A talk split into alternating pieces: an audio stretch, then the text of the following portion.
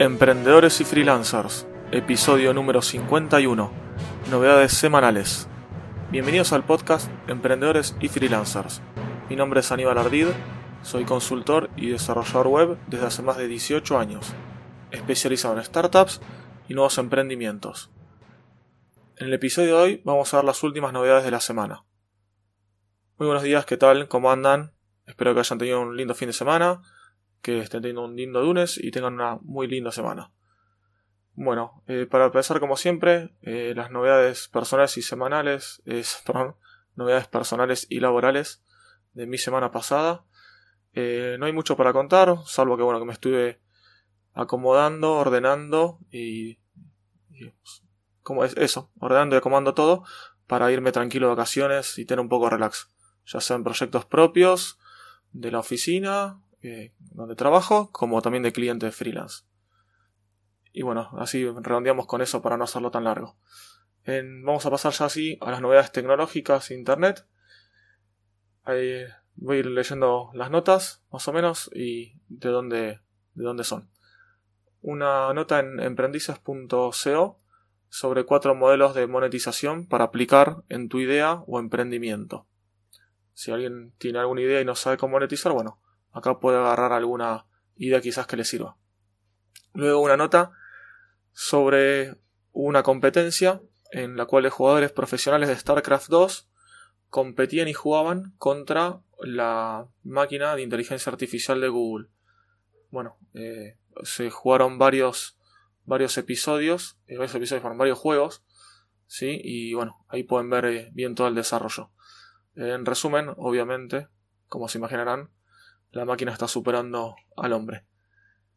Continuamos con otra nota de la persona conocida que es bastante especialista en growth hacking, Víctor, Víctor Campuzano, hizo una nota sobre los sobre pasos que él hace para trabajar el growth hacking con clientes.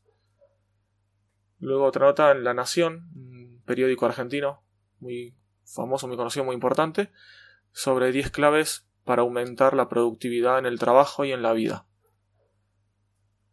Luego otra nota de la Nación sobre el cheque electrónico que va a comenzar a funcionar en Argentina.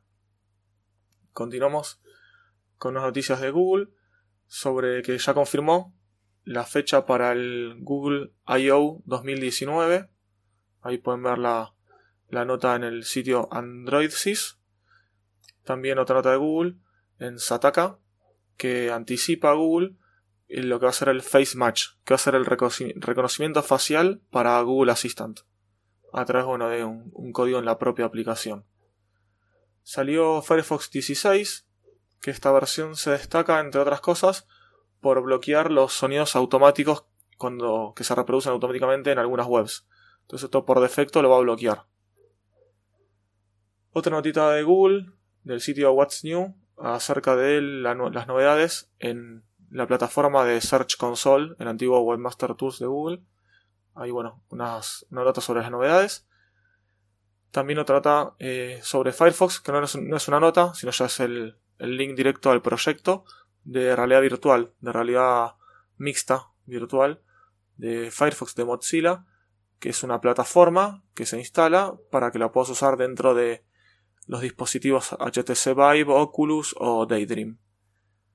Continuamos con una nota de Dani Collada sobre mejores sistemas y análisis de sistemas de almacenamiento en la nube gratis. Hay diferentes comparativas. La última nota de tecnología. Eh, Huawei reveló la fecha donde va a presentar su teléfono plegable, que va a ser el 24 de febrero en el Mobile World Congress de Barcelona. Y la última nota es que están diciendo que Apple evalúa bajar el precio del iPhone fuera de los Estados Unidos. Tim Cook, el líder de Apple, se dio cuenta de que está bastante complicado el tema del dólar fuera de Estados Unidos en muchos países. Entonces está analizando ahora en qué países y cómo va a bajar el precio. Ahora pasamos a las noticias sobre WordPress y notas diferentes. Una nota en, en la web, Sensación Web, sobre cómo diseñar una página web utilizando el nuevo editor Gutenberg el, editor, nuevo editor visual de WordPress 5. Otra nota en el sitio Decode CMS, Decode CMS, sobre cómo adaptar cualquier tema de WordPress a Gutenberg. Esto más que nada es por las opciones que trae propias el tema. Por ejemplo, cuando pones una imagen, puedes hacerla que sea ancho completo, que ocupe de punta a punta. el ancho completo y dos, lo que se puede llamar ancho completo. Completo total de la página, o si no el ancho completo de la columna donde está el contenido. Bueno, esas opciones, por defecto en los temas viejos que no están adaptados a Gutenberg, no están. Entonces hay que hacer algunos pequeños cambios en el CSS y en el código para que esto sí esté disponible. Luego una nota en el sitio Kingsta. Eh, es un hosting que tiene una parte de blog muy interesante. Ahí bueno tienen esta nota eh, alusión a cómo customizar el dashboard, el panel de control, el WP admin, cómo customizarlo y cómo adaptarlo si queremos modificarlo para que clientes nuestros o nuestros proyectos tengan una interfaz o colores o diferentes textos, logos de otras maneras. En el sitio Tuts Plus, Tuts Plus, eh, hay una nota sobre los mejores temas para consultores y coaches. Esto, mm, digamos, normalmente todos estos temas apuntan a, a sitios con, con afiliados y son sitios temas premium y demás.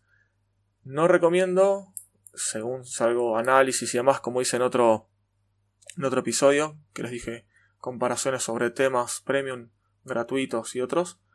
Lo que sirve si esto es para sacar ideas. A veces tenemos que hacer una página de cero, no tenemos mucha idea. Bueno, buscamos estos sitios que tienen los mejores 19 temas, etcétera, para tal cosa. Bueno, quizás no, no usemos esos temas, pero podemos sacar muchas ideas de ahí. Eh, para eso sirve y está muy bueno. Y última lista de WordPress. Sobre WordPress 5.1, la nueva versión que se va a venir y eh, las novedades que te va a traer, como por ejemplo pausar un plugin cuando tiene una falla. El mismo administrador, para que no pinche y no explote todo el sitio, si detecta alguna falla, es como que va a poner el plugin en pausa para que no rompa el sitio. Y bueno, ahora pasamos a las novedades interesantes sobre herramientas, cursos, eventos y demás. El sitio desde Linux publica una lista de cursos interesantes en, la plataforma edX de Open Source. Google lanza nuevos cursos de certificación y formación para profesionales del cloud computing.